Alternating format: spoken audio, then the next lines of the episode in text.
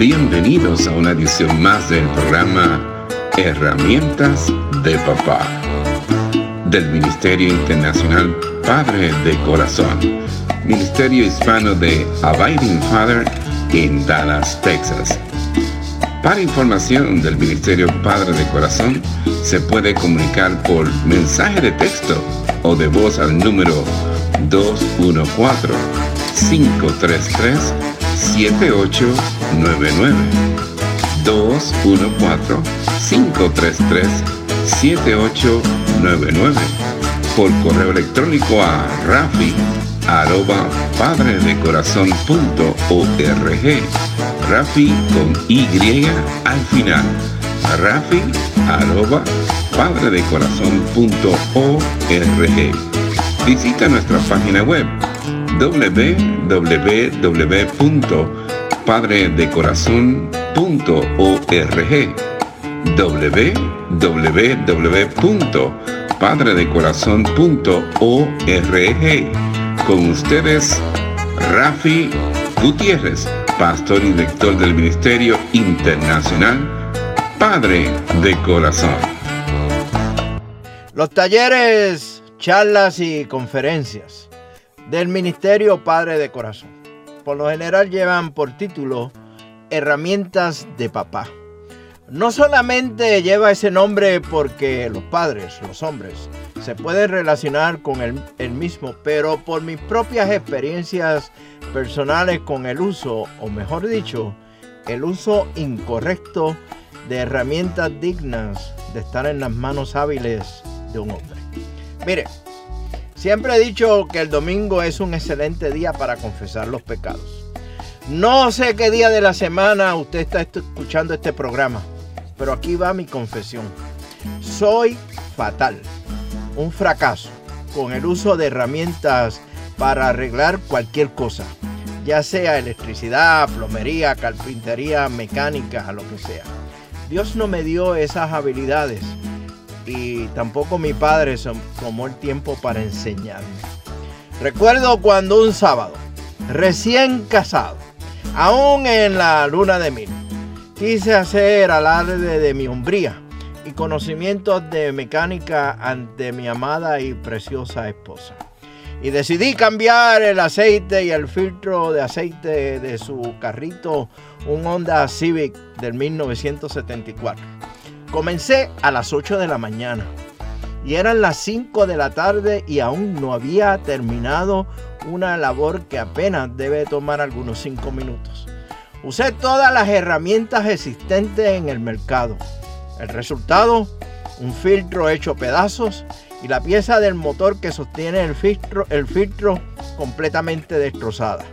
Hubo que llevar el vehículo a un mecánico experto uno de esos que usan vestimentas llenas de grasas y usan colonia Castrol Edge número 40. Hubo que hacer un invento para que el vehículo no usara filtro de aceite. Eventualmente terminamos vendiendo el carro y comprando uno nuevo. Me salió bastante cara mi alarde de hombría y de mecánico. Ni mencionar cómo me miraban y lo que pensaban otros hombres de mí, incluyendo por supuesto el mecánico, al enterarse de mi desastroso intento de mecánica. Me sentía sumamente avergonzado e inferior al compararme con aquellos hombres que son calificados como verdaderos hombres por sus habilidades mecánicas. Lamentablemente, lo mismo sucede en el día de hoy la iglesia como la cultura. Puede medir a los hombres contra un modelo o un arquetipo singular y avergonzar a aquellos que no, son, que no se conforman o cumplen con esos requisitos. Existen tanto en la cultura como lamentablemente en las iglesias los llamados mecánicos de profesión los que se pasean con conocimientos de mecánicas u otras habilidades que definen o pretenden definir lo que es un hombre. Vamos a pensar en un momento en una película llamada en inglés The Sandlot. En España se conoce como Nuestra Pandilla y también en muchos de nuestros países latinoamericanos. La película está contada a través de la, de la perspectiva del personaje principal que se llama Scotty Smalls. Su apellido en inglés se puede traducir como pequeños, el cual va muy bien con el personaje, quien recuerda su primer verano en Los Ángeles, California, Estados Unidos. En el 1962, Scotty, el personaje principal, se muda con su madre y su padrastro Bill a un nuevo vecindario, a un nuevo barrio y lucha por hacer nuevos amigos. Una tarde decide seguir a un grupo de chicos del barrio y los ve jugar un juego improvisado de béisbol en un pequeño campo, el cual le llaman el sandlot o el arenero. Scotty es reacio a unirse al juego, ya que teme ser ridiculizado debido a que no tiene experiencia en el béisbol. Sin embargo, elige jugar con ellos, pero no logra atrapar ni lanzar correctamente la pelota de béisbol a los demás. Todos los demás jugadores, excepto Benny Rodríguez, comienzan a burlarse del pobre Scotty por cometer errores, lo que lo lleva a abandonar el campo de juego avergonzado. Benny Rodríguez, que es el mejor jugador del barrio, protege a Scotty de los insultos de sus compañeros y lo invita a que se reincorpore al juego. Procede a, dar consejos a Scotty y le ayuda a ganarse el respeto de los otros jugadores. Con el tiempo, Scotty es aceptado y se convierte en una parte integral del equipo. ¿Cuánto me gustaría que nuestras iglesias también tengan su Benny Rodríguez? Que sean mentores de otros hombres y estos se puedan incorporar al arenero de la iglesia. Sigamos, con la película. Cuando por fin hay un juego entre dos equipos, se puede apreciar una imagen muy importante. En un equipo tienes aquellos jugadores que son limpios, atléticos y de élite. Se ajustan al modelo esperado de un equipo de béisbol. Caminan con la espalda recta, son más agresivos, sus cuerpos están mejor proporcionados.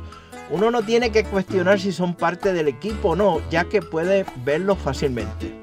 Pero cuando miramos a los chicos del equipo de Benny Rodríguez, los del arenero no encajan de todo en la imagen. Algunos son flaquitos, escuálidos, gorditos, sobrepeso. Algunos usan lentes para leer. Algunos de ellos llevan ropa que no les queda muy bien. Muchos de ellos ni siquiera son muy buenos en el béisbol. No es fácil ver de que son parte del equipo.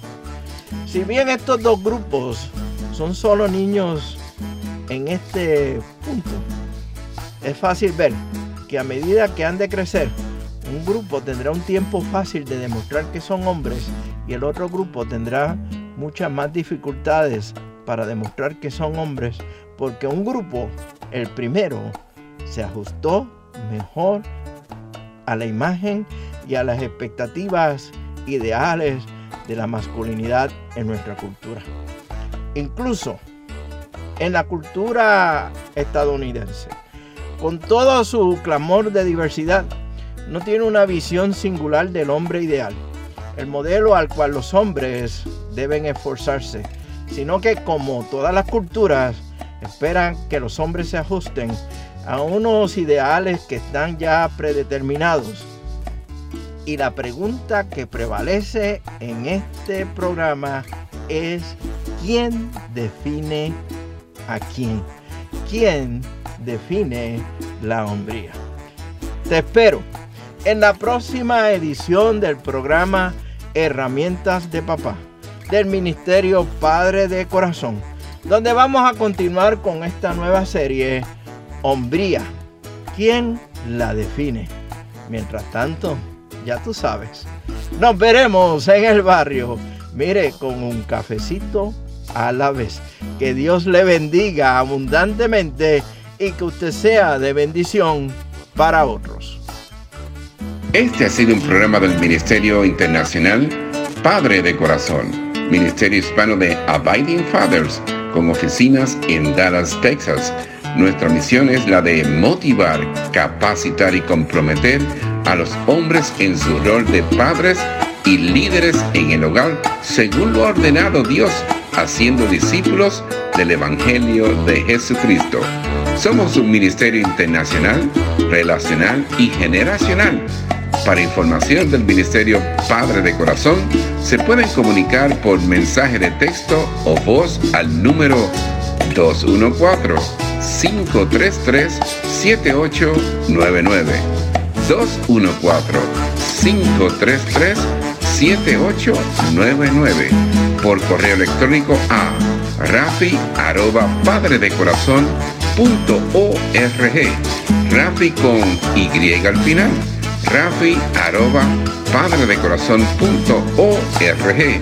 Visita nuestra página web www.padredecorazon.org www.padredecorazon.org Les habló Rafi Gutiérrez, pastor y director del Ministerio Padre de Corazón y les agradezco grandemente que nos hayan acompañado en esta edición de programa Herramientas de Papá del Ministerio Internacional Padre de Corazón.